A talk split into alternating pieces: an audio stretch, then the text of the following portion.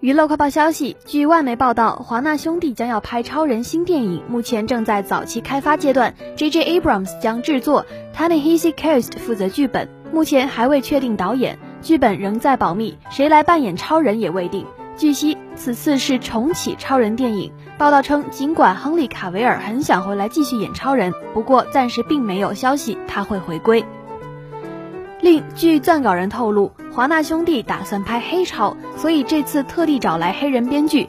二零一九年传出迈克尔 ·B· 乔丹要制作开发黑人超人，不过当时进展不大，如今有可能这个项目又回到他手里。